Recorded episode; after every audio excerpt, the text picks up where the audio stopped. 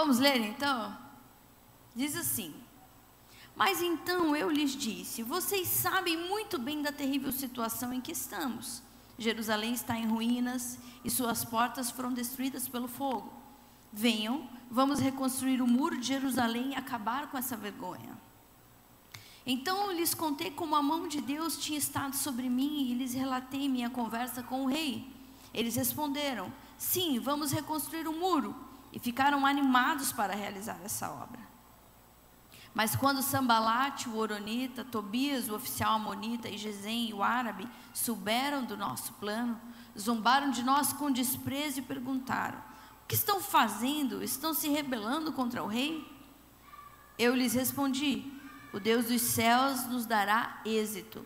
Nós, seus servos, começaremos a reconstruir este muro. Vocês, porém, não têm nenhuma parte, nenhum direito legal ou histórico sobre Jerusalém. Isso aqui é uma fala de Neemias. Agora, Jeff, coloca para mim Juízes 11, a mesma versão. Não tem como a gente ler toda a história, eu vou ler só o versículo referência e depois você pode ler na sua casa toda essa história. Jefté era um guerreiro corajoso, era filho de Gileade, mas sua mãe era uma prostituta. A esposa de Gileade teve muitos filhos, e quando esses meio-irmãos cresceram, expulsaram Jefté, dizendo: Você não receberá parte alguma da herança do nosso pai, pois é filho de outra mulher. Então Jefté fugiu de seus irmãos e foi viver na terra de Tobi. Em pouco tempo passou a chefiar um bando de desocupados que se uniram a ele. Por essa época, os amonitas começaram a guerrear contra Israel.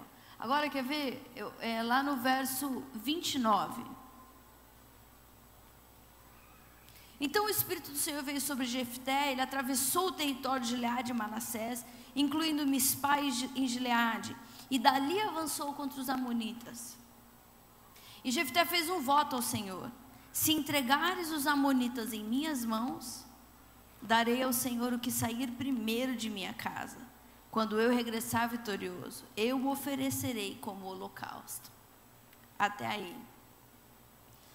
Senhor Jesus, nós te louvamos por tua palavra poderosa, que tem um poder de, dentro de nós, discernir aquilo que somos as maldades do nosso coração, aquilo que está encoberto, fechado, escurecido.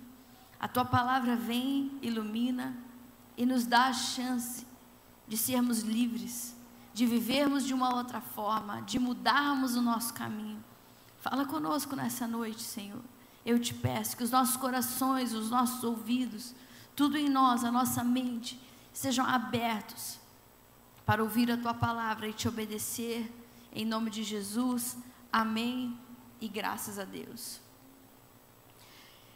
Lá no verso 19 de Lucas 21, está escrito assim. Lucas 21, 19, é o contrário. 21, 19, está escrito assim: É pela perseverança que obterão a vida. Foi Jesus que falou isso. Você pode repetir esse versículo, ler ele, na verdade, juntos, no 3, 1, 2, 3?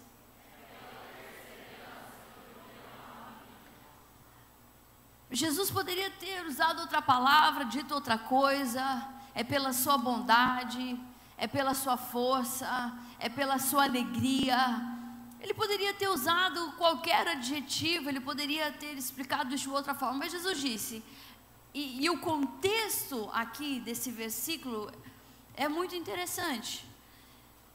É pela perseverança que obterão a vida.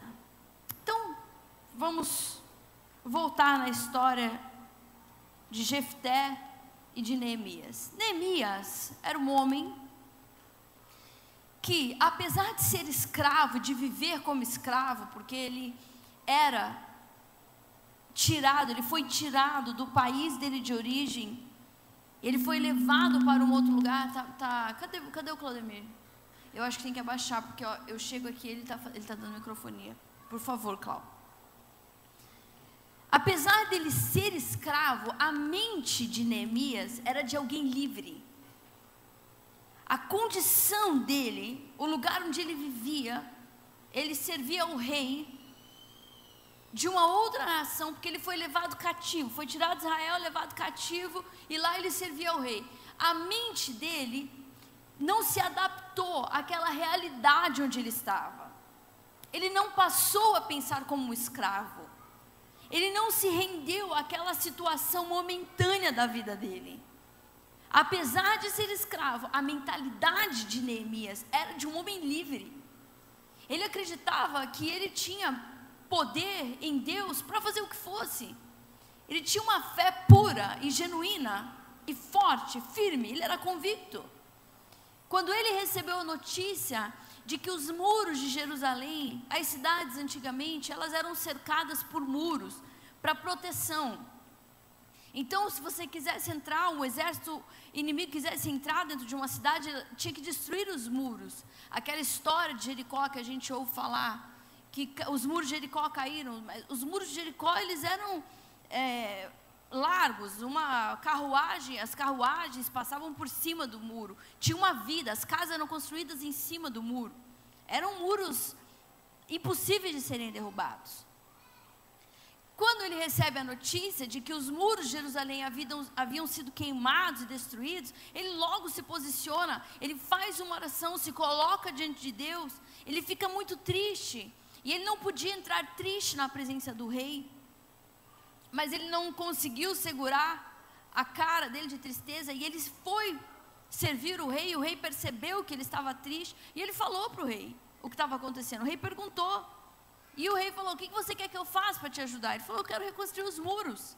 Me dá uma carta para eu passar aqui. Eu preciso de tantos e tantos para fazer, de tanta madeira, de, do que ele precisava. E o rei deu a ele.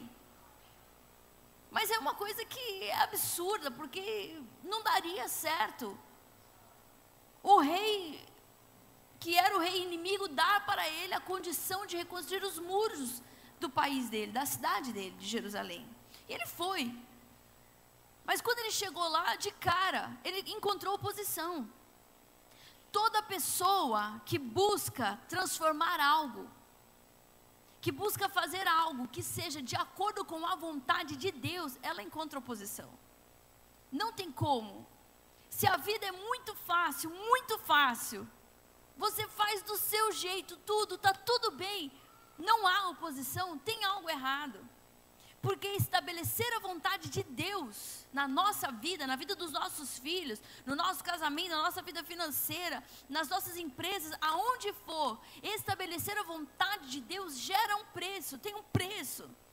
E esse preço é a oposição. É óbvio que ela se manifesta na forma de pessoas. Algumas vezes, quase todas as vezes. Mas a nossa luta ela não é contra carne, contra sangue. Há uma realidade espiritual. Eu costumo dizer assim para as pessoas: olha, olha essa pessoa que está do seu lado aí. Ela é de verdade ou não? Se você encostar nela, é de verdade ou não é?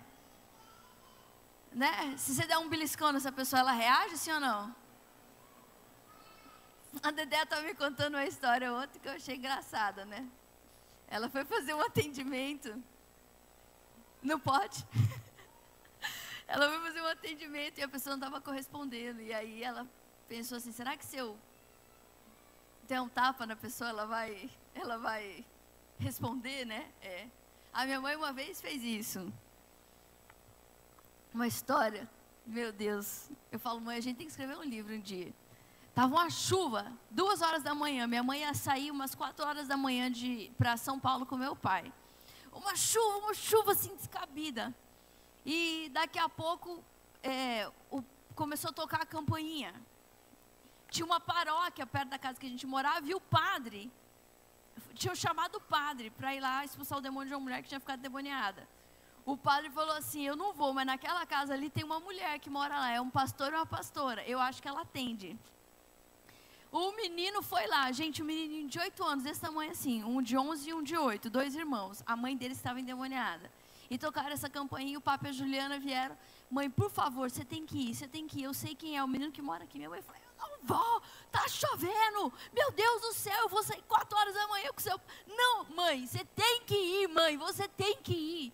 São duas crianças. Ela levantou assim, azeda. Mas ela foi. Chegou lá na casa. Disse que era um corredor que passava só uma pessoa assim. Ela já olhou, ela falou assim: Meu Deus do céu, se eu tiver que correr com essas crianças aqui, como que faz? Ela falou: Papo Juliana, e o Papo Juliana foram juntos. Olha, se eu gritar, se eu falar corre, corre um, corre o outro, eu venho atrás. É para correr, não importa nada. E era um corredor bem opresso, assim, cheio de daquelas plantas que se usa em centro de, de macumba, umas coisas, espada de São Jorge e tal. E ela chegou lá, quando ela chegou lá, a mulher estava lá, completamente, completamente endemoniada. E, mas ela, só que minha mãe olhou e tinha umas cervejas de, de, tinha umas garrafas de cerveja, então ela pensou assim, não, cara, a mulher está bêbada, Aí o povo vai lá e me chama falando que ela está endemoniada. Ah, tá bêbada. E as crianças, assim, desesperadas, já tinha pego faca para as crianças. Três filhos. E ela tentava matar esse filho, esse, essa outra terceira criança. E aí, numa hora lá, minha mãe pegou ela, em nome de Jesus, tá, e foi e tal, não sei o quê. E a mulher deitou no chão assim. E minha mãe falou: É você ou não é? É você ou é o diabo? Ela estava nervosa, né? Ela falou assim: Então peraí, pegou e pá! A mulher abriu o olho e falou assim: Eu vou te matar, desgraçada. Minha mãe segurou a mão dela e falou assim: Corre, papi, corre, Juliana. Meu Deus, eu falei, mãe, você é doida? Ela falou, ah, eu ia ficar lá a noite inteira, a noite inteira. Eu já tinha que saber se era verdade, se era mulher ou se não era. Se era o diabo, porque eu, não é o diabo, eu fico lá. É aí, mas olha, você sabe que ela reverteu a situação, sentaram. A mulher aceitou Jesus e ela falou assim: Eu bebo, eu sinto que entra algo dentro de mim. E eu olho para essa criança, ela é a cara do pai. Eu tenho tanto ódio, tanto ódio desse homem, que eu não consigo perceber que não é ele. E eu tento matar todas as vezes. Eu falei: Então, mas e aí, você vai fazer o quê? Vai viver desse jeito? E olha, foi uma história linda. Foi lindo o que aconteceu nessa noite aí. Mas foi, foi, foi, foi complicado. Minha mãe é muito engraçada, meu Deus do céu. Deixa eu logo ver aqui, né? Porque daí a gente não perde tempo. Não sei por que eu contei essa história. Não sei se alguém lembra que eu estava falando antes disso. Mas enfim, eu estava. Isso, essa pessoa que está do seu lado, é real, não é real? Se você der um estímulo aí, der um beliscão, falar uma coisa, uma grosseria, dar uma cotovelada aqui, reage ou não reage? Reage. A gente está vivo, a gente reage. Meu pai falava assim: não adianta ficar é, tratando mal quem está vivo, aí depois quando está lá no caixão morto, fica todo mundo em cima do caixão. Ai, como eu te amava. Ai, como você era maravilhoso. Ai, como você vai fazer falta. Meu pai fala assim, mas você não vê as pessoas falando esse tipo de coisa para quem está vivo. A não ser que seja dia das mães, e olhe lá com muita muito cuidado, verdade ou não é? Somos super comedidos na demonstração do amor. Aquilo que falei num outro culto aqui. É melhor o ódio demonstrado do que o amor encoberto. A Bíblia fala: é melhor você odiar alguém abertamente do que você amar alguém, mas assim, desculpa que eu não consigo demonstrar. Aí a pessoa morre e fica lá naquela ladainha. Porque é culpa. É culpa que sente. A gente precisa ser melhor. Você já falou para alguém que você ama hoje? Sim? E que odeia? Várias vezes. A gente tem que falar. A gente tem que reconhecer a bondade do outro na nossa vida. Hoje eu gritei com meu filho. Aí eu pedi perdão para ele. Ele me perdoou, ele é um bom menino. Ele me deixou brava. Abracei ele, falei, eu te amo, filho. A gente precisa. É exatamente sobre isso que eu quero falar. Nós gastamos o nosso tempo perdemos o nosso tempo, gastamos a nossa energia nas coisas erradas, porque a nossa alma está desajustada, porque a nossa mente, diferente de Neemias, que mesmo sendo escravo, a mente dele não pôde ser aprisionada. Ninguém conseguiu trazer Neemias aqui, ó. Você é um escravo. Você tem que ter medo. Você é um pobre coitado. Você não pode fazer nada. Não, isso não entrou na cabeça de Neemias. Mas tem uma outra história. Desse homem que a gente leu aqui, Jefté, lá em Juízes 11. Lê para você ver que história triste. Mas a hora que você pega aqui, já de cara você já já entende. Ele é filho de uma prostituta. Pai teve vários filhos. Mas ele, filho de uma prostituta, os irmãos se reuniram num determinado momento da vida e disseram para ele: Vá embora, porque a gente não vai dividir herança com você. Você é bastardo. Não queremos você aqui. E eu não sei que tipo de intimidação que eles usaram, certo? Não, não falaram só assim para ele vai embora porque a gente não quer você aqui. Não deve ter sido isso. Porque ele pegou e ele foi embora, ele foi para uma cidade chamada é, Tobi, Tobi, que era uma cidade onde morava todo mundo que era qual é essa palavra, Dedeia? Não é escorraçada, marginalizado, Toda pessoa que não servia, toda pessoa que alguém não queria, os rejeitados, moravam aí. Ele saiu da terra do pai dele, de onde ele estava, e foi para essa cidade. Mas você percebe que no primeiro versículo, põe no 1 para mim, no verso. Ah, eu que pedi aqui, né? Eu já li essa parte? Eu já li essa parte. Põe o 1 de novo para mim. O que está escrito na primeira, na primeira frase? Jefité era um guerreiro corajoso. Ele era um homem de valor. Ele tinha ele tinha uma mentalidade de guerreiro. Ele era um cara corajoso, ele era valente. Ele tinha um bom caráter. Mas Jefité não conseguiu superar o trauma da alma dele. Jefité não conseguiu superar o fato de que ele era filho de uma prostituta, rejeitado pela sua família. Não conseguiu. Ele era um líder, porque ele chegou lá em Tobi, ele ficou lá e a Bíblia fala que rapidamente um bando de, de desocupados, de gente marginalizada se uniram a ele. Porque eles queriam um líder, um capitão. Tá frio o ar? Tá bom. Tá frio? Tá, tá frio? Cadê o Renan? O Clau, dá uma olhada aqui, que número que tá. E dá uma. Não precisa muito, porque senão ele fica. Aí daqui a pouco o pessoal tá, tá suando. Eu acho que 21, tá bom? 22? Que ele tá no 20, se eu não me engano. 22 eu acho que dá, 23 fica quente. Aquele lá de trás, se o pessoal não quiser, pode desligar o de trás. Ou não, não desliga não, vai ficar calor. A mentalidade de Jefté era oposta à mentalidade de Neemias. Eu quero dizer para você que não é o lugar que faz quem somos. Não é a história que eu tive ou que você teve que justifica aquilo que nós nos transformamos. De verdade não é. Tudo bem que algumas histórias elas são muito acidentadas. Algumas pessoas sofrem muitas faltas. Mas o que eu sou, o que eu me torno, é o que eu decido ser. Quando nós estivermos de frente para Cristo, não vai ter como dizer, eu sou assim, eu fiz assim porque eu fui abandonado. Porque os meus pais agiram injustamente comigo. Porque aquele homem me traiu. Porque aqueles pastores daquela igreja, eles fizeram tudo errado e me feriram. A gente não vai poder justificar o que nós nos transformamos. Esse aqui não precisa, esse aqui pode deixar torando. Vê se ele dá uma balançada, porque não está pegando em mim aqui, ó. Eu não sei onde que ele, onde que está isso aí. A haste dele, se ele vai para cima e para baixo. Eu não vou poder justificar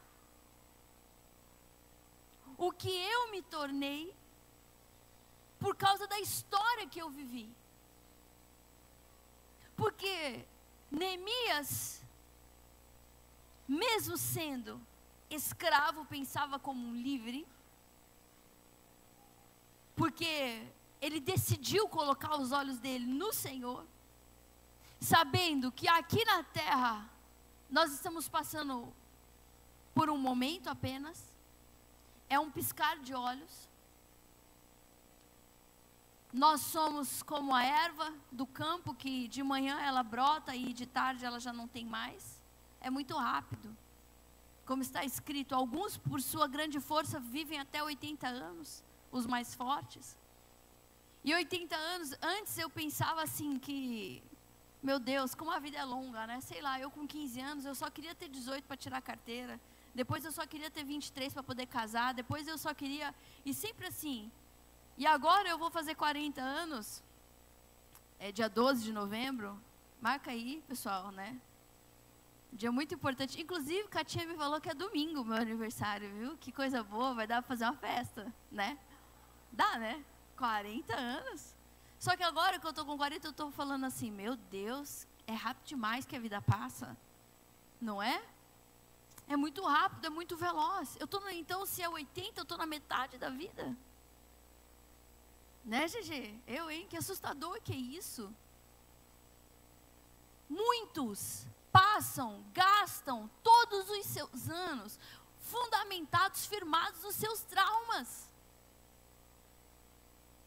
Eles justificam aquilo que se tornaram, as suas atitudes, a qualidade dos seus relacionamentos, justificam as suas maneiras por causa dos traumas que tiveram. E passam a vida inteira assim. A vida inteira assim. Eu faço isso, sabe por quê? Que meu pai fez assim. Que minha mãe fez assado. Porque tal pessoa um dia fez assim comigo. Eu vivi muita injustiça. Por isso que eu sou assim. Esse é um discurso perigoso. Esse é um discurso perigoso e equivocado.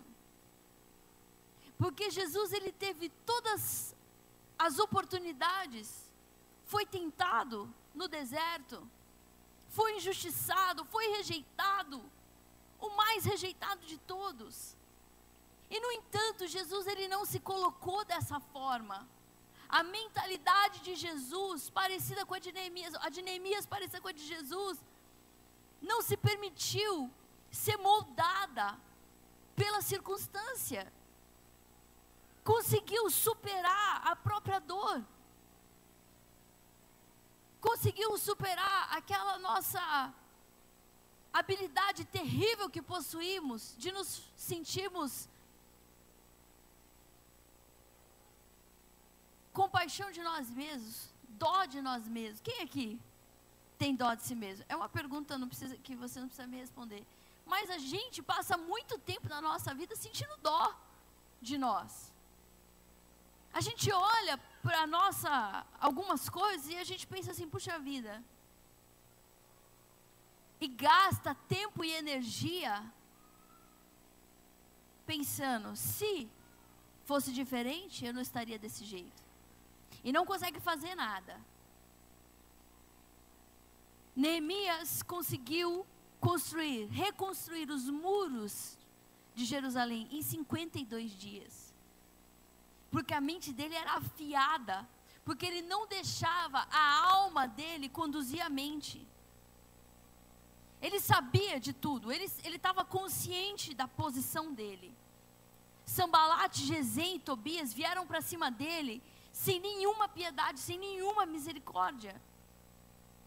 Numa intimidação tão pesada, tão pesada, que eu fico pensando como Neemias conseguiu, que mente era esse que ele, que ele tinha, que ele possuía. E aí você lê o livro e você entende que Neemias tinha uma característica, tudo o que acontecia, ele fazia uma breve oração. ele não era religioso, ele, ele descomplicava as coisas. Então ele fazia orações breves: Senhor, olha o que estão falando. Eu quero te pedir que esse povo não tenha nem parte no que o Senhor vai fazer. Em nome de Jesus, amém. As orações dele eram assim, pontuais, rápidas e no momento da necessidade. E Deus respondia a ele. Às vezes a gente acha que tem que ir lá tomar um banho, fazer um ritual de santificação, de pureza, de não sei o quê, de passar óleo ungido no corpo, de colocar uma, uma roupa branca, entrar dentro de um quarto, apagar uma luz, colocar uma luzinha, colocar uma música e achar que a hora que você conseguir atingir o, o ápice da, do quebrantamento, Deus vai vir e vai se revelar. Gente, Deus é um Deus simples. Simples. Ele conhece quem nós somos. Ele não precisa que de forçação, de palavras forçadas, de atitudes forçadas. Ele já sabe quem somos. Neemias tinha essa simplicidade no relacionamento com Deus. E foi por isso que conseguiu concluir o plano, foi por isso que conseguiu concluir o projeto, foi por isso que os inimigos foram derrotados, foi por isso que as pessoas seguiam ele. Ele era claro naquilo que ele falava. Ele não era um cara que ia e vinha, ele não subia e descia, ele era estável. Estável porque ele não era conduzido pelas emoções. Toda pessoa que é conduzida pelo que sente, ela é instável e ela é uma pessoa que não possui credibilidade. Você conhece uma pessoa que cada dia é de um jeito? Que ah, com dinheiro é de um jeito, está sem dinheiro é de um jeito, alguém desprezou é de um jeito, alguém bateu palma é de um jeito, ah, conseguiu a promoção é de um jeito, não conseguiu é de outro. Você conhece alguém assim que é instável? Se você conhece alguém que é instável, eu te pergunto: você confia nessa pessoa ou você acha ela uma pessoa sem credibilidade? Sem credibilidade. Toda pessoa que se move pelo que sente não tem credibilidade. Que se ira facilmente, que fala o que pensa, que se emburra, que se isola. Por quê? Porque vive do que sente não é preso, não está preso, não está encarcerado, mas a mente é de alguém encarcerado. Mas porque não quer ser livre. Porque aí, Jesus, a cruz, a nossa, o nosso coração, ele é um pêndulo. É um pêndulo que vai de um lado para o outro durante a nossa vida. Bate de um lado, bate do outro. Satanás, ele, ele, ele, ele brinca, ele manipula as nossas emoções. Costumamos tomar decisões importantes do dia da nossa ira, da, da nossa, da nossa dor, que é algo erradíssimo para se fazer. Dependendo de que lado que o pêndulo está, eu vou reagir de uma forma ou de outra. Mas quando a gente encontra Jesus, na cruz de Cristo, esse pêndulo para ele para.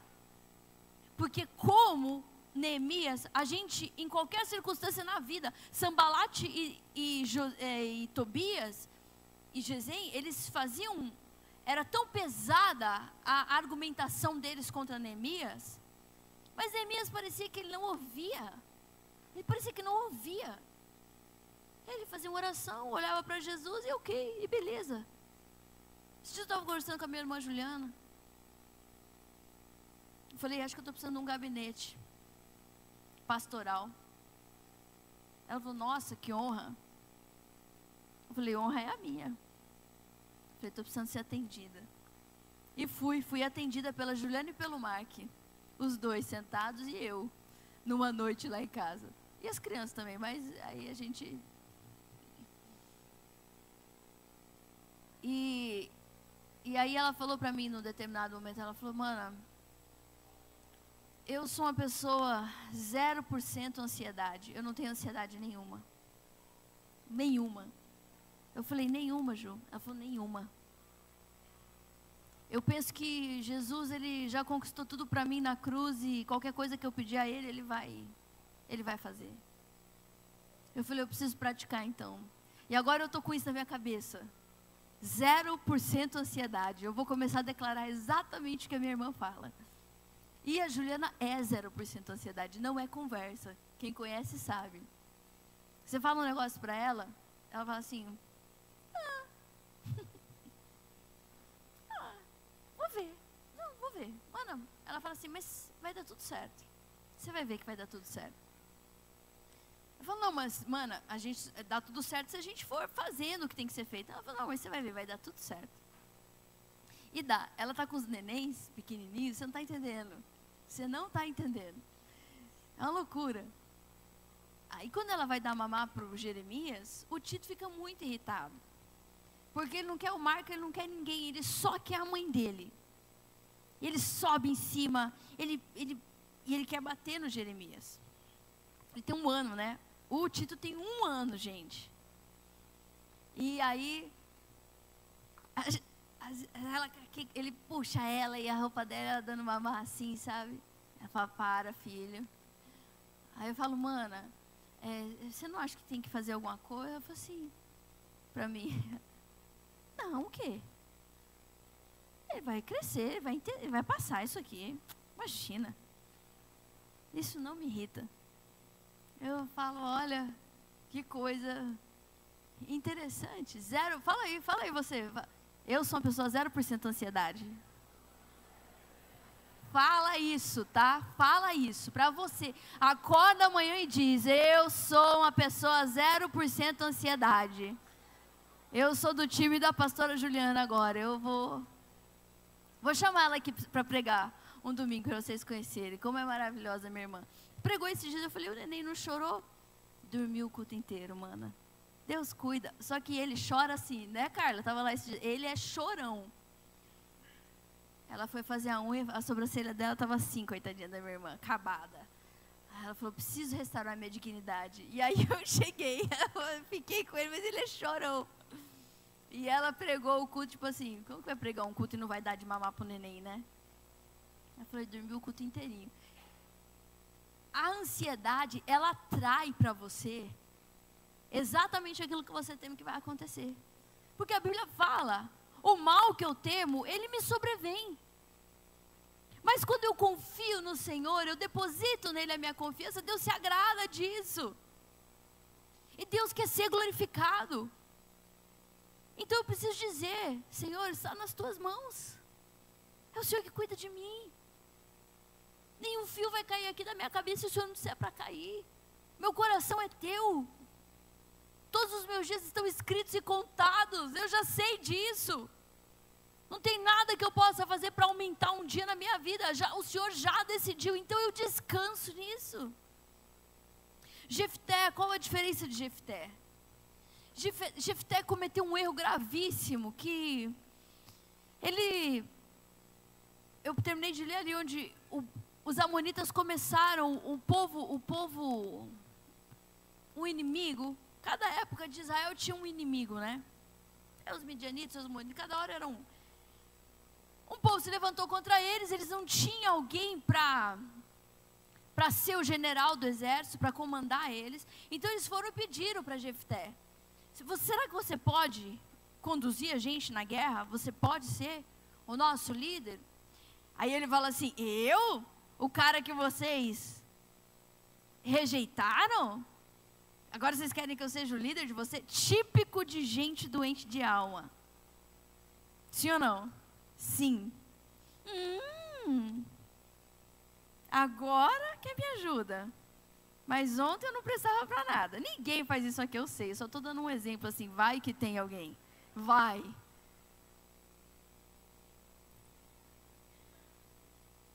A oportunidade de de, de autopromover a dor, né? A, su, a, a sua própria dor. De promover aquilo que a pessoa. que você sentiu quando a pessoa te rejeitou. A gente se leva muito a sério, sabia? Comigo, às vezes as minhas filhas, né, adolescentes que são, na adolescência a gente fala muita bobeira, bate a mão no peito. Comigo nunca ninguém vai fazer isso. A, a Chloe não. É a Lala, né, filha, que fala essas coisas. Eu, comigo, eu nunca vou fazer isso. Eu falo assim, ó. Eu te aconselho a não dizer o que você nunca isso, o que você nunca aquilo, porque a gente costuma pagar a língua, principalmente quando essas nossas afirmações são baseadas no nosso orgulho, na nossa arrogância. Quem, comigo, quem nunca fala isso para mim? Eu nunca isso, eu não perdoo isso. Eu, eu falava umas coisas tão tão ridículas que eu tenho vergonha de dizer. Até que seja para testemunho da glória de Deus, eu tenho vergonha de dizer.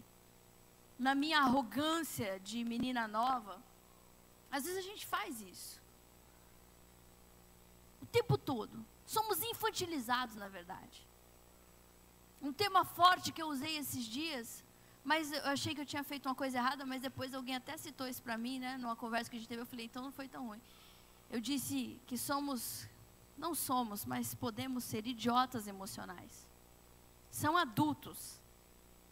É gente de 40, 50 anos.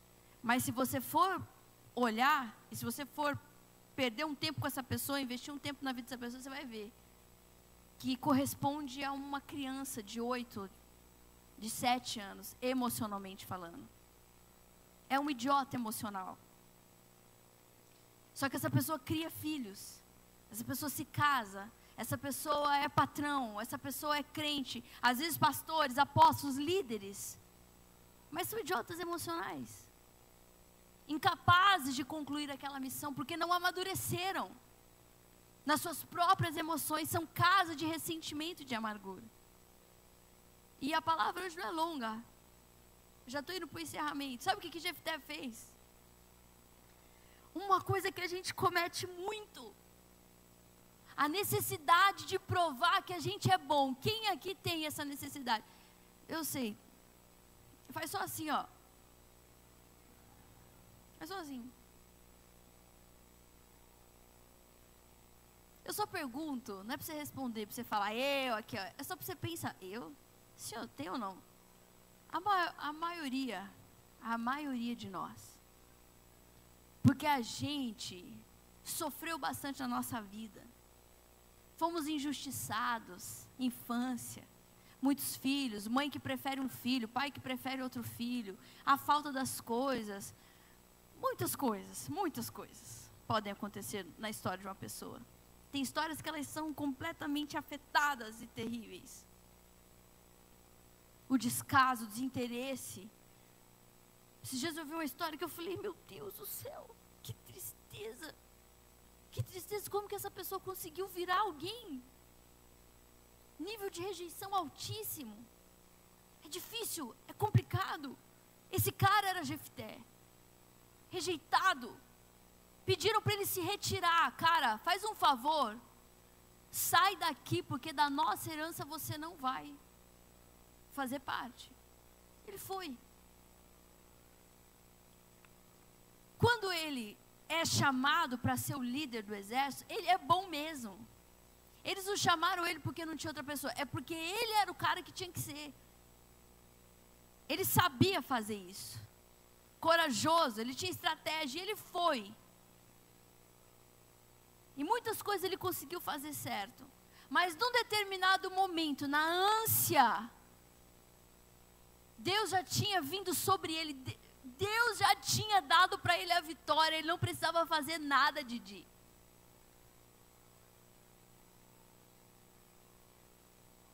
Ele já tinha ido de uma parte a outra, o Espírito Santo já tinha vindo sobre ele, mas na ânsia.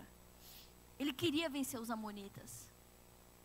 Porque ele queria que aquilo, aquilo. Oi, fala mais alto, Dedé, a sua palavra. Ele queria provar.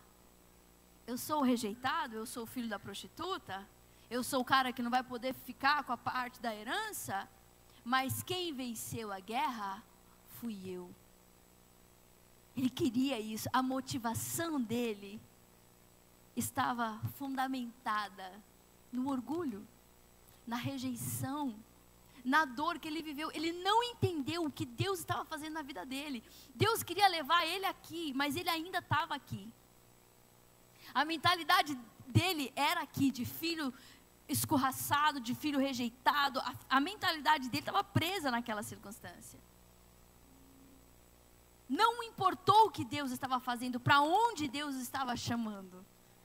Ele pega e fala assim: Deus, faça um voto contigo. Deus não pediu. Ele falou: se o Senhor Darei ao Senhor o que sair primeiro de minha casa quando eu regressar vitorioso. Eu oferecerei como holocausto. Dizem que ele pensou que a sogra fosse sair primeiro. Nenhuma sogra riu.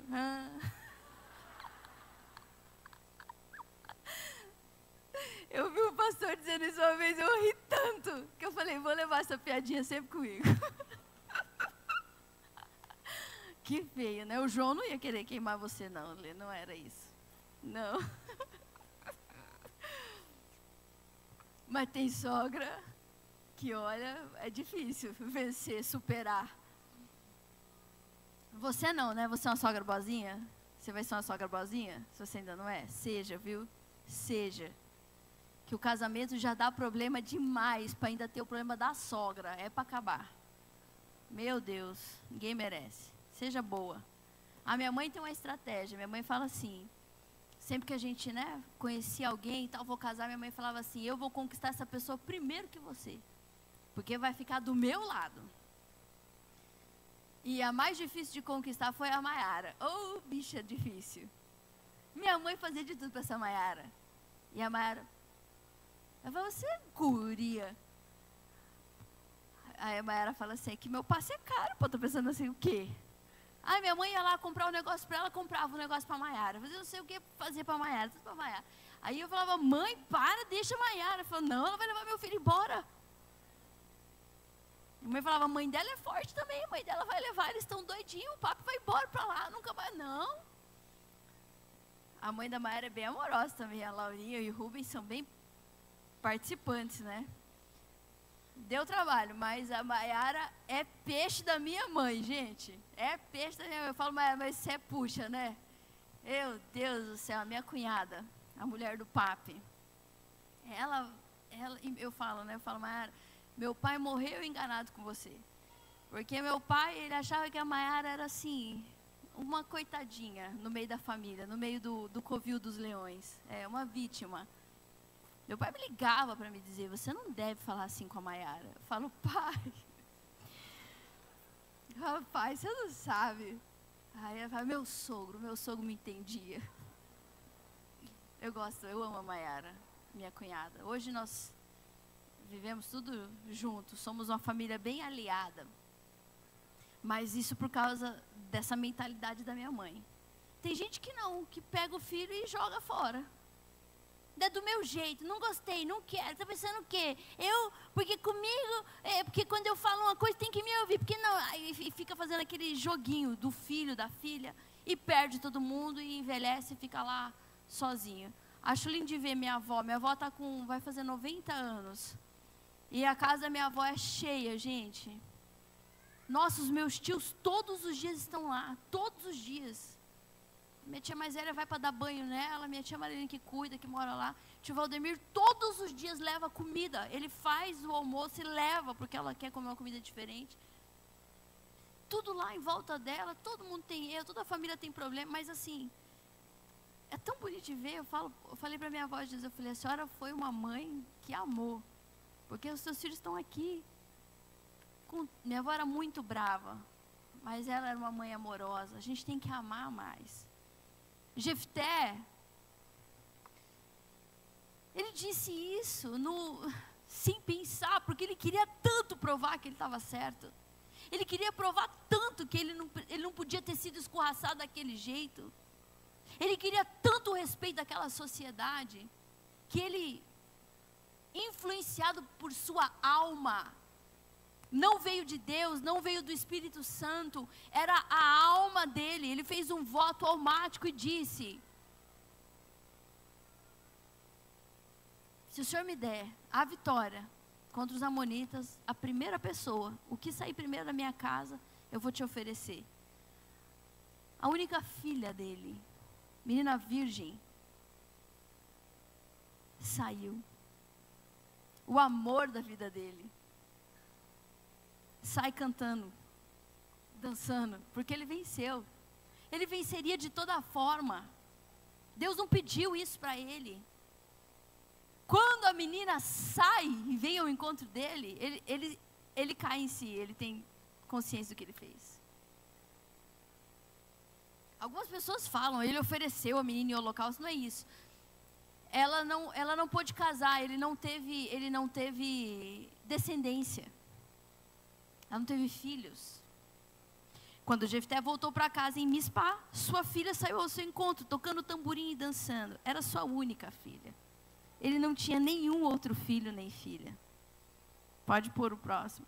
Quando Jefté a viu, rasgou as próprias roupas e gritou: Ah, minha filha, você acabou comigo, trouxe desgraça sobre mim. Eu fiz um voto ao Senhor e não posso voltar atrás. Ela disse: Pai, se fez um voto ao Senhor, faça comigo o que prometeu, pois o Senhor lhe deu grande vitória sobre os seus inimigos, os Amonitas. Mas primeiro, permita que eu ande pelos montes e chore com as minhas amigas por dois meses, pois morrerei virgem. É aqui que a gente sabe o que foi de fato que aconteceu. Pode ir, disse Jefté, e deixou que ela se ausentasse por dois meses. Ela e suas amigas foram para os montes e lamentaram, pois ela jamais teria filhos. Então, quando ela voltou para casa, seu pai cumpriu o voto que havia feito e ela morreu sem ter tido relações com homem algum.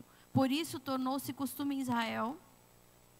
Tem outra parte? As moças israelitas saírem por quatro dias todos os anos para lamentar o destino da filha de Jefté de Gileade. E agora vamos lá. Você sabe o que significa Gileade? Jefté de Gileade. É muito interessante. Gileade era o lugar que possuía uma planta. Por isso que lá em Isaías, Jeremias, tem até uma música da Ana Paula Valadão muito linda que fala: Há um bálsamo em Gileade. Já ouviram? Há unção em Gileade. Era, um, era uma planta. Quando a pessoa estava doente, eles tinham que ir até Gileade, pegava essa planta, fazia um emplastro e colocava sobre a ferida e a pessoa era curada. Então, por isso que tem um momento que Deus fala, não lembro agora se é Isaías ou Jeremias, ele fala assim: por acaso, porventura não há, não há bálsamo em Gileade para curar a ferida da filha do meu povo? Faz assim, ó. Gileade era um lugar de cura, Jefité era de Gileade.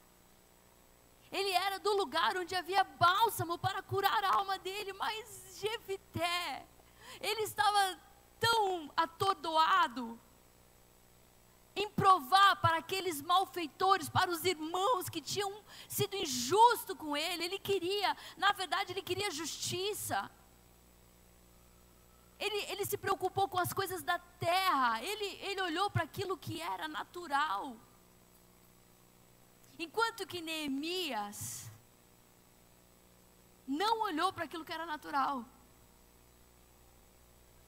Ele orava e qualquer que fosse o impedimento, ele cria que Deus ia dar para ele uma resposta. A mente dele não estava aprisionada.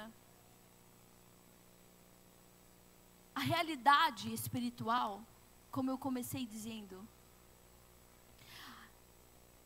a pessoa que está do seu lado é real, mas a realidade do mundo espiritual é mais real do que essa pessoa que está do seu lado. mas a gente não se atenta muito para aquilo que a gente não vê. O mundo espiritual é real. Ele é dividido hierarquicamente. A Bíblia diz que a nossa luta não é contra carne e sangue, mas contra principados, potestades, dominadores da maldade. Principados são os príncipes, demônios que regem nações inteiras, territórios grandes. O Brasil tem um principado chamado Rainha dos Céus. O principado que rege o Brasil. Rainha dos Céus traz duas coisas: religiosidade e imoralidade sexual. O Brasil é um país religioso e imoralmente sexual. Porque quem rege a nação brasileira é o principado, Rainha dos Céus que está citado lá num texto muito fantástico de Jeremias que você precisa ler. As mulheres faziam bolos em oferenda à rainha dos céus. Cada país possui um príncipe regente. Alguns são, são uma regência de guerra, de ira, de pobreza, de miséria. Brasil é religiosidade e imoralidade sexual. Por isso que a gente tem que lutar contra a religiosidade e a imoralidade, imoralidade sexual. É o que fica no céu da nossa cabeça. E sobre os nossos filhos. A realidade espiritual, ela é verdadeira. O diabo se levanta para matar, roubar e destruir. Ele tem uma intenção, ele tem um propósito bem definido contra você, mas principalmente contra o fruto que veio de você. É o filho que o diabo quer. É o filho. Ele não toca o casamento para destruir você, ele toca o casamento para destruir um filho. Está escrito lá em Malaquias, a gente já leu esse versículo várias vezes, eu já li contigo. Em Malaquias 2, 18, 19. Quando Deus fala, por que, que vocês se casam? Por que, que vocês se casam? Para que vocês se tornem um. Para quê? O que, que eu quero disso? O próprio Deus falando. O fruto que sai disso, para que seja uma descendência de santos. Então é óbvio que se Deus quer o que veio de você, da sua união matrimonial, o diabo vai querer muito mais.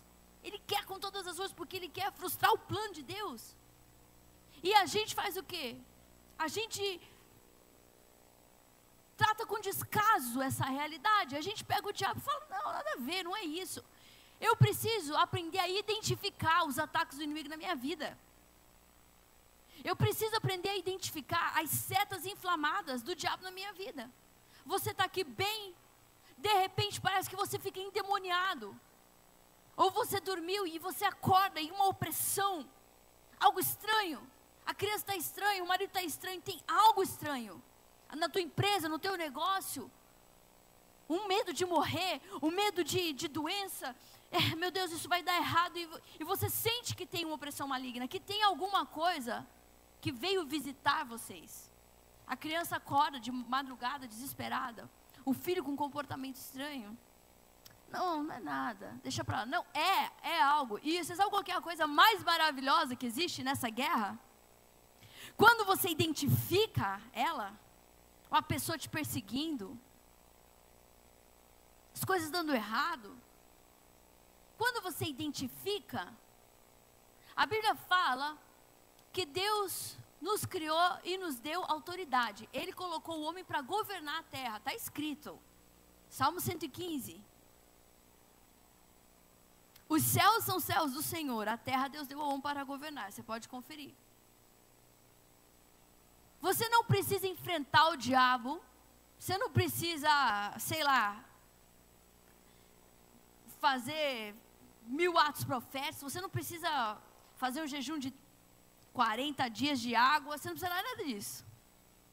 Deus te deu algo muito poderoso para você e para eu, para nós usarmos como arma. O demônio que for, ele retrocede ao som do nome de Jesus. A Bíblia diz, lá em Filipenses 2, pelo que Deus o exaltou soberanamente, dando-lhe um nome que está sobre todo nome, e diante desse nome todo joelho se dobrará e toda língua confessará que Ele é o Senhor. Quando você diz, em nome de Jesus, pelo poder do nome de Jesus, o que é que seja, o que, o que for, qual for a resistência, o sambalate, o Tobias, o Gesem, qualquer que seja a pessoa, o demônio, o que for na tua vida, ou na criança, ou no filho, ou a doença, ou, ou a pessoa que trabalha contigo, se você levantar com fé, não com a mentalidade de escravo, não pensando em você, na tua força, porque da nossa força a gente não pode fazer nada. Senta direito na cadeira. Dá uma indiretada nas suas costas, respira fundo. Quando se fala desse assunto é impressionante como que a mente das pessoas divagam. Se você se posicionar e disser, em nome de Jesus, eu repreendo o que quer que seja. Se você não quiser falar Satanás, diabo, porque você tem medo, não importa. Você fala assim, todo espírito que se levantou contra mim, toda opressão nesse lugar, todo espírito na vida dessa pessoa contra mim, em nome de Jesus, saia. Acabou. Acabou. Você não precisa gritar. Você não precisa fazer um nada. Às vezes você não precisa nem, nem, nem ninguém nem precisa ouvir. Em nome de Jesus eu te repreendo. Nem o anjo de Deus poderosíssimo, quando por causa do corpo de Moisés, lá quando você lê no Velho Testamento, no Pentateuco, o próprio anjo de Deus, ele falou assim para Satanás: Que o Senhor te repreenda, Satanás.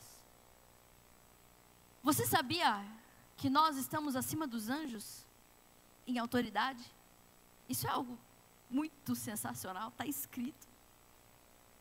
Só que o diabo embota a nossa mente, então a gente anda por aí como se a gente fosse escravo. É igual o Jefté, tentando provar para os outros que a gente consegue que somos boas mães, que somos bons pais, que somos bons crentes, que somos bons nisso, que a gente consegue isso, que a gente é fera, que a gente faz, que a gente consegue. Que ninguém vai me rejeitar. Não, se me rejeitou, então também vai ver. A gente dá muito valor para a nossa existência.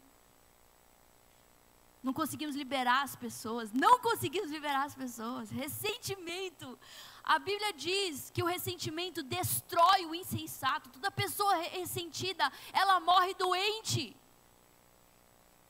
Ela morre doente, ela morre oprimida, com a garganta apertada, porque ela foi casa de ressentimento.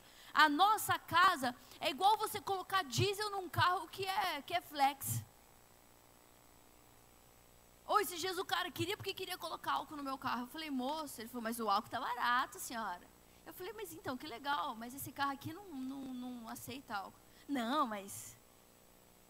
Eu falei, não, ele não ele não é ele não é flex, o carro é gasolina só. A gasolina, então põe uma aditivada para ficar melhor. E põe que eu estou falando aí numa mola. Que coisa, mas muito chato. Eu posso colocar? Posso colocar álcool mesmo que seja barato no meu carro que é gasolina? Vai dar certo ou vai dar errado? Ressentimento é a mesma coisa com o homem. Você não suporta viver ressentido, mesmo que você tenha razão. A gente acha que porque a gente tem razão, a gente pode viver ressentido, mas a razão não é o a o que te dá licença para viver ressentido. Não, eu estou ressentido, mas eu tenho razão. Não. Pelo contrário. A Bíblia diz: o ressentido ele será destruído, porque ele é insensato. Não viva ressentido. Falei para o Luizão, antes dele embarcar. O Luizão é um cara querido, mas como todo bom melancólico,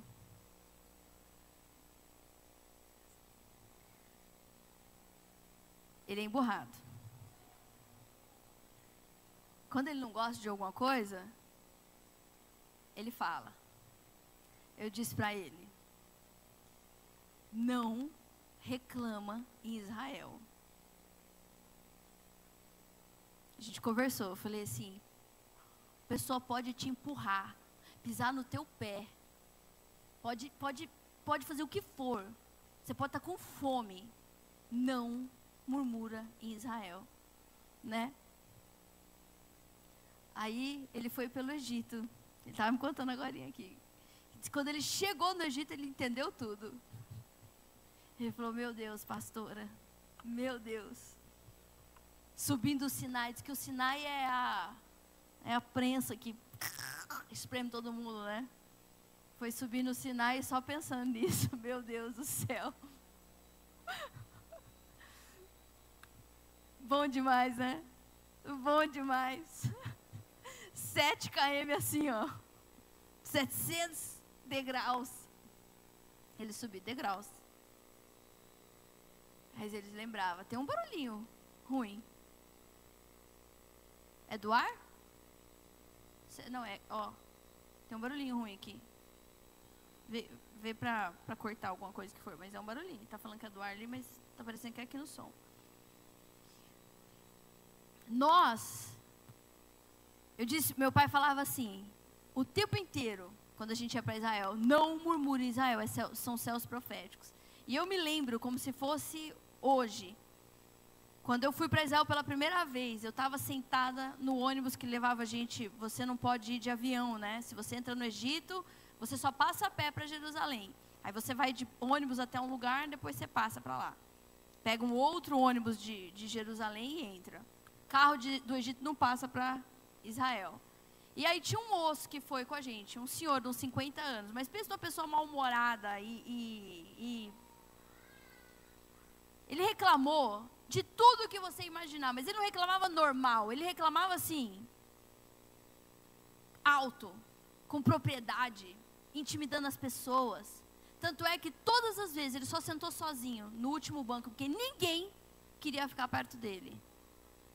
E teve um momento lá que aconteceu algo inusitado, a gente estava indo assim, é tipo uma serra e pedra, abismo, uma coisa horrorosa, assim, meio amedrontador, sabe? Uma, muito sinuoso o caminho, sinuoso o caminho.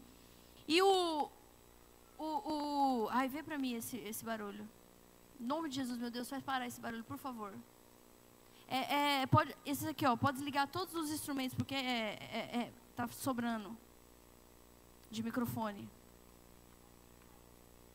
Mas tá sobrando isso aí, é, tem que desligar, por favor. Eu não aguento. Eu tenho um problema no ouvido. E, e aí o freio perdeu completamente do ônibus e o cara ficou catatônico. O, o, o motorista, ele ficou sem reação. Ele só segurou assim. E o meu pai percebeu. O pai estava na primeira cadeira. Ele começou a velocidade começou a aumentar e o meu pai subiu. Eu me lembro dessa cena. Foi uma coisa. Meu pai colocou os dois pés assim em cima do não sei, daquela parte da frente do ônibus e puxou o volante para cá e o cara só tirou a mão assim, ele ficou assim, parado. O senhor velhinho, você está falando comigo? Atrás, o quê? Não sei, aqui está tudo desligado, ó. E aí, meu pai parou o ônibus, assim, na, no guarda-reio, ele parou, mas bateu e foi uma coisa muito assustadora. O cara estava aqui desse lado, da hora que o ônibus deu aquela ricocheteada assim, ele quebrou alguns vidros. Mas ele estava com um óculos de sol assim, parado assim, com passaporte, carteira aqui na, na perna. A hora que o ônibus ricocheteou assim, estourou o, o vidro, é uma areia branca que tem no Egito inexplicável. É um pó branco. Entrou aquele pó dentro do ônibus. A carteira dele e o, e o passaporte dele passou pela janela e caiu do lado das pedras, lá de lá. E quando a gente olhou para trás assim, alguém gritou assim: É fogo! É fogo, vamos morrer! Por causa a Alessandra, ela até saiu porque ela o que eu ia falar. Ali, ó, a Alessandra, a pastora Lê, que gritou: É fogo! É fogo! Era uma é areia branca muito forte, assim, que parecia uma fumaça, sabe? Ela achou que íamos morrer carbonizados dentro do ônibus. E aí, todo mundo aqui assim, aquela coisa, sabe, desesperadora e tal. Fomos saindo, teve, não dava para sair pela porta da frente, teve que sair por, é, pela, pela janela, um horror. Quando aquele senhor, ele era um homem, não era senhor, 50 anos, que ele veio assim, eu não acredito, tudo dá errado nessa viagem. Ele tirou o óculos de sol dele assim, a cara branca e só os olhinhos. Gente, tava todo mundo assim, assustadíssimo, mas as pessoas começaram a rir dele. Ninguém conseguia levar ele a sério. E aí ele falou assim: e os meus documentos que caíram pela janela? De ninguém, ninguém perdeu o documento, só ele. Ele não pôde entrar em Jerusalém, ele só entrou no outro dia. Porque eles que, tiveram que ir lá para procurar o documento dele. Eu falei para, eu contei essa história já para você. Eu falei assim, ó, se reclamar vai dar errado. Não reclama. Mas quando, ai, graças a Deus. O que que era?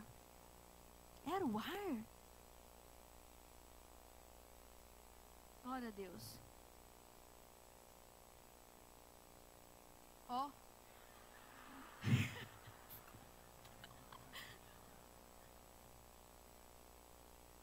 É sério o problema que eu tenho aqui, ó. Se você bater uma palma do meu lado, eu fico doida. Der um grito, nossa, desse ouvido aqui, ó. É por causa da, de cantar muito tempo com a bateria aqui. Nossa, é, é, eu perdi uma proteção que o, oh, cara, que o ouvido tem. Mas enfim, a mentalidade, a mentalidade de escravo te conduz para um certo tipo de atitude. E são ciclos, você nunca sai daquilo. Nunca sai daquilo. Você quer ser diferente, mas você não consegue. O estímulo vem, o sentimento vem e você reage. Só reage. Não consegue agir, só reage. E os resultados são cada vez piores. E sabe quem sofre? Como Jefté, os nossos filhos. Eles que sofrem, eles que pagam o preço. Eu sempre digo para as pessoas: você não precisa provar para ninguém nada. Você não precisa provar que você é bom, porque você vai falhar nisso, porque a gente não é bom. Boas mães conseguimos ser se o Espírito Santo nos ajudar. Bons pais conseguimos ser se o Espírito Santo nos ajudar. Boa, boa pastora, bom pastor, só se o Espírito Santo nos ajudar. Cuidar de pessoas, fazer algo bom nessa vida, só se o Espírito Santo nos ajudar. Porque naturalmente nós somos miseráveis, falhos, errados. Preferimos o mal. Então tem que haver uma humildade dentro de nós.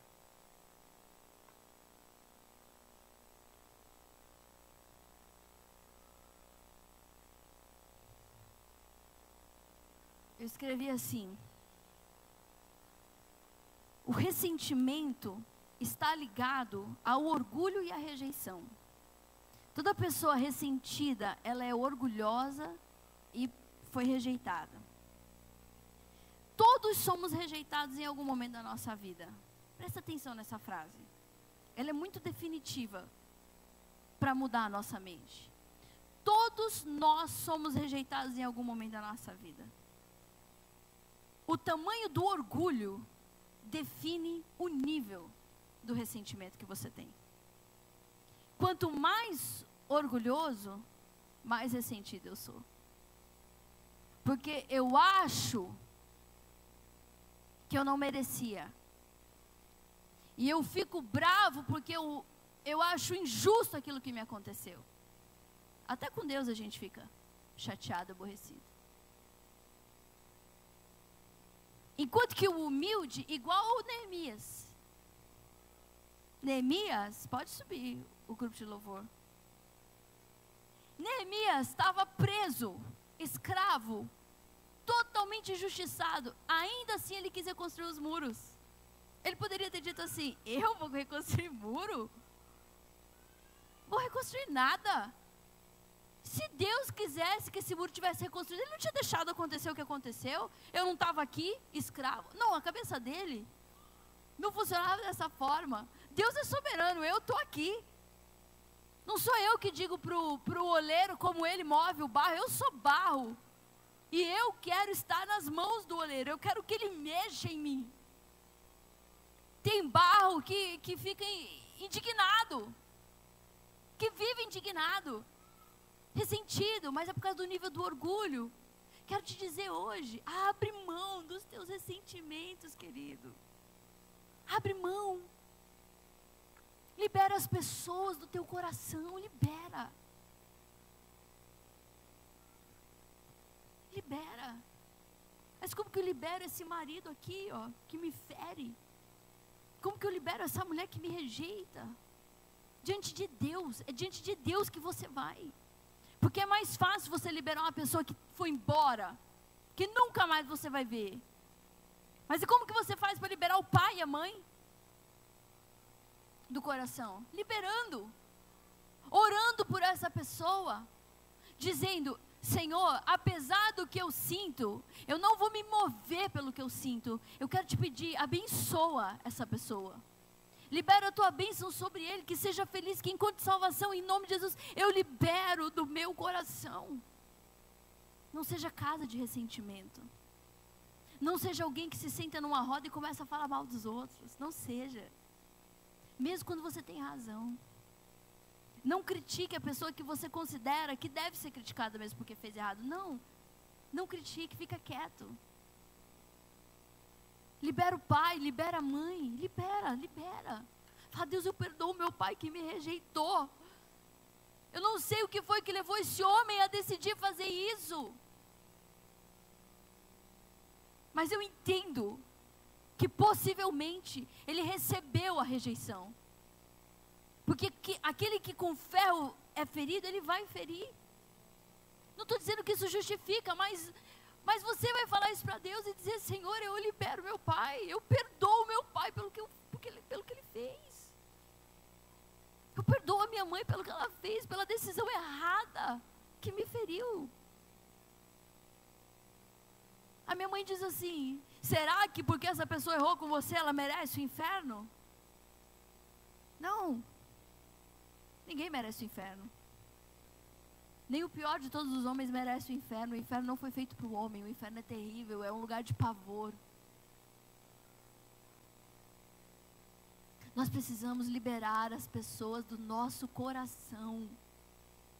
Não alimente o ressentimento e a mágoa. Você não é compatível com esse sentimento. Não faça isso com os teus filhos. Mãe ferida, filho ferido. Pai ferido, filho ferido. A gente passa para os nossos é, é, é, uma simbiose. Ele, ele pega de você o que você fala, a tua crítica às pessoas, os teus pensamentos, as tuas atitudes. Quando chega alguém que você não gosta muito, e teu filho está aqui, quantos anos tem seus filhos? Sete? E cinco. Percebe ou não percebe tudo? Se você virar a cara para alguém, destratar alguém, eles percebem ou não percebem? Cara, criança percebe. Ele ouve você falando mal da avó, ele ouve você falando mal dos tios, ele ouve.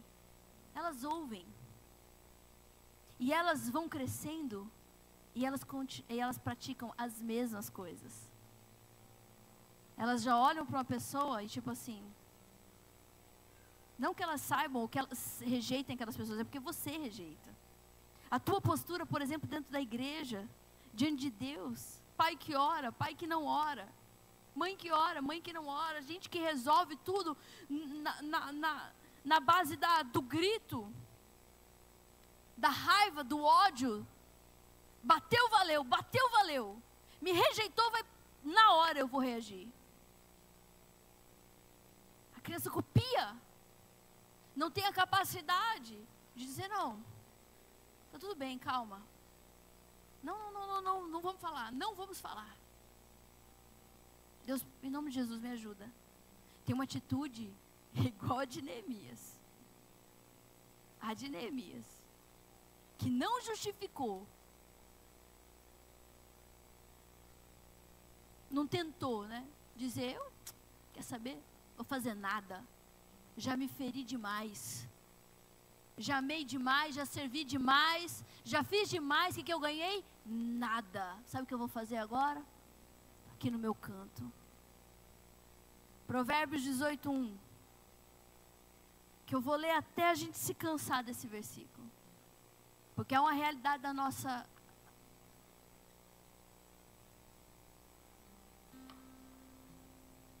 da nossa geração. Vamos no 3? 1, 2, 3. Pode ler.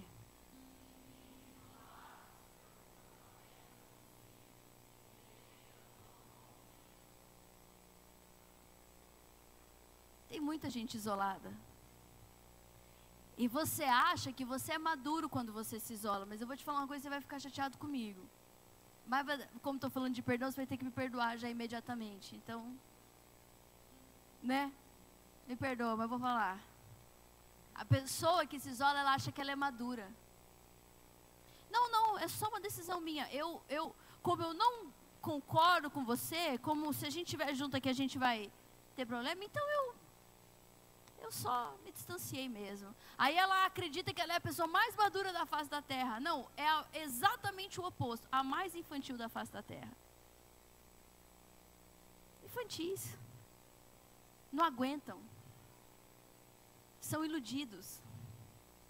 Acha que tem algum relacionamento no mundo que tem perfeição. Se tem, tem gente que fala assim, eu, igreja? Imagina, Deus me livre, aquele bando de hipócrita. As pessoas adoram chamar quem vem na igreja de hipócrita. Mas aí você resolve isso falando aquela coisinha básica, né? Mas fica tranquilo que tem uma cadeira para você também. Cabe você lá.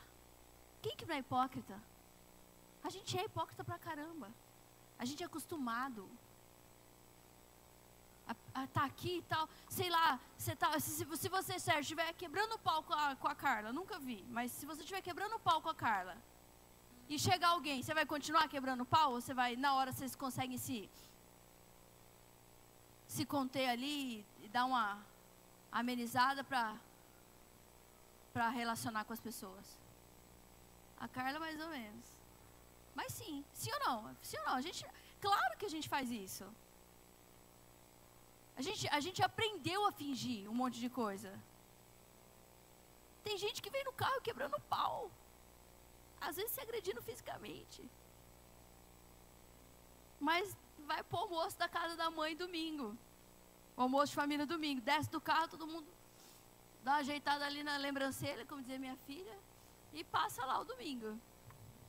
Sim ou não? Estou falando de. A gente é assim, tá? Todo mundo briga, todo mundo se ofende. A gente perde a paciência com as crianças.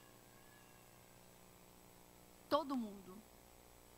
Mas a gente aprende a. Eu tenho que fazer isso aqui. Ok, tudo bem. É uma condição nossa.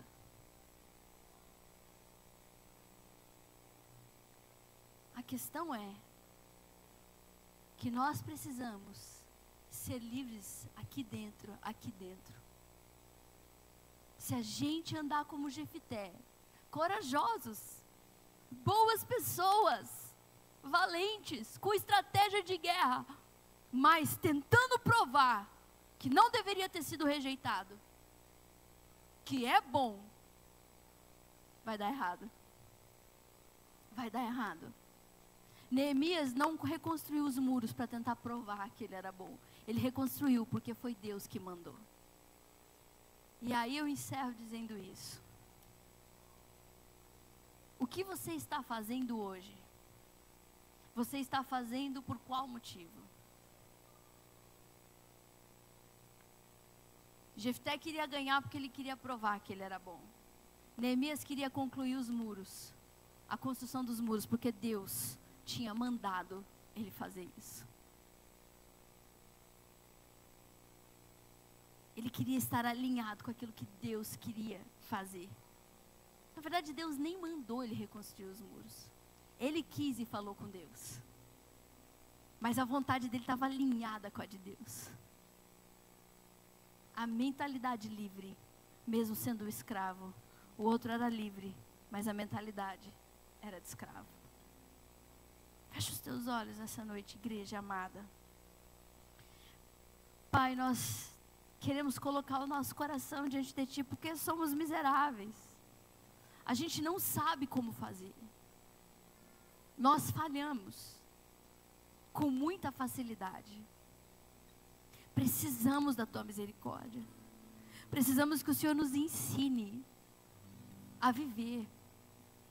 Que o Senhor nos ensine a não sermos vítimas da nossa própria alma ferida. Pessoas que apenas reagem, reagem àquilo que recebe, reagem à dor, reagem à rejeição, reagem, apenas reagem. Se estão tristes, reagem. Nós queremos ser como Neemias.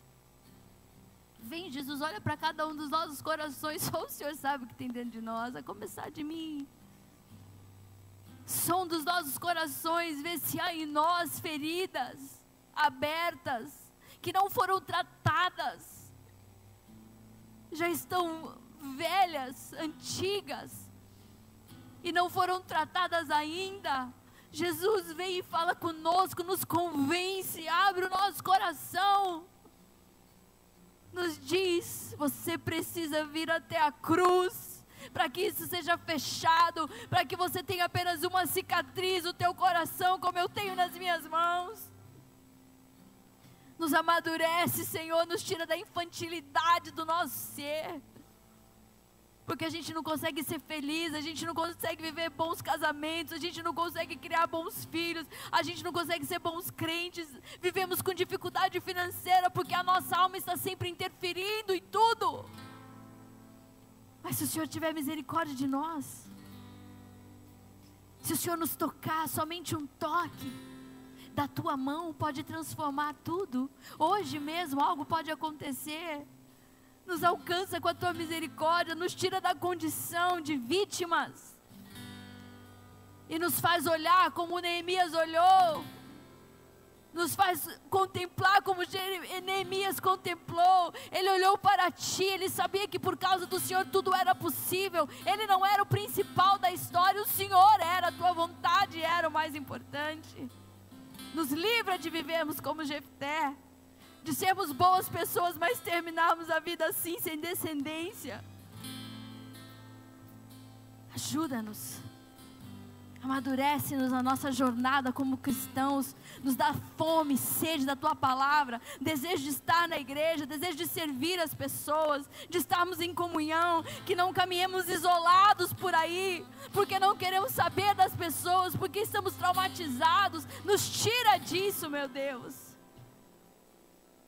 Nos ajuda a amar o que o Senhor ama e a odiar o que o Senhor odeia. Cobre os nossos filhos com teu sangue, Deus. Cobre os nossos filhos nessa geração, Senhor, tão promíscua, tão longe do teu amor. Cobre os nossos filhos, desde o alto da cabeça até a planta dos pés. Toca neles, eu te peço em nome de Jesus. Nos dá graça para falarmos com os nossos filhos. Nos dá, nos dá graça para conduzir, Senhor, a nossa casa. Como mulheres, como homens, eu te peço, Jesus. Afasta de nós o desejo pelo pecado santifica o nosso coração, santifica a nossa mente. Eu te peço, Jesus, nos ensina a falar com as pessoas, tira de nós toda grosseria, toda indiferença, todo egoísmo, toda imoralidade sexual, toda religiosidade nos faz contemplar qual é a tua vontade, conhecer a tua vontade boa, perfeita e agradável. A gente não quer te dar daquilo que sobra, do nosso tempo, do nosso amor, te dar o que fica, o que resta, o que dá. Nós queremos te entregar a melhor parte das nossas vidas, porque afinal de contas tu és a própria vida, Senhor. Nos afasta das más decisões, das más escolhas das decisões que comprometem todo o nosso futuro, das decisões que tomamos porque estamos com raiva, porque estamos tristes, nos afasta dessas decisões que comprometem o futuro dos nossos filhos. Nos afasta disso, Jesus. Abre a nossa mente, o nosso ouvido. Não queremos ser como a mula, como o cavalo que precisa de freio de cabreço para ser puxado pelo caminho certo. Nos dá um coração humilde, Senhor. Não queremos andar por aí ressentidos, magoados, ofendidos, ofendidos com tudo. Ajuda-nos, ajuda-nos a sermos humildes, mansos, mansos, humildes, como o Senhor Jesus é, manso e humilde. Não temos que provar nada para ninguém, Senhor, temos que ser simples e te amar te obedecer com toda a nossa força, usar todo o nosso esforço para te obedecer, meu Deus. Vem nessa noite, faz algo poderoso, Senhor, na nossa vida. Que essa palavra fique reverberando no nosso coração durante essa semana e que a cada circunstância que vivemos, a injustiça que alguém pratica contra nós, a rejeição que a gente sente, a tristeza que a gente sente, que a gente compreenda e que a gente possa dizer: ainda que eu esteja em um lugar onde eu não quero estar, a minha mente é livre, o meu coração é livre, eu sou como Neemias, posso estar aqui escravo disso agora, mas a minha mente é livre porque Jesus me libertou. Eu não vou agir de acordo com as minhas emoções porque maior é o que está em mim do que o que está no mundo. O Senhor me protege, me guarda. Mil cairão ao meu lado e dez mil à minha direita, porém eu não serei atingido. Ele não mente, não engana e não se atrasa. A minha confiança está em Ti, Senhor. A minha confiança está em Ti e o meu socorro vem de Ti. Vem de Ti. Em nome de Jesus. Em nome de Jesus de Nazaré. Amém.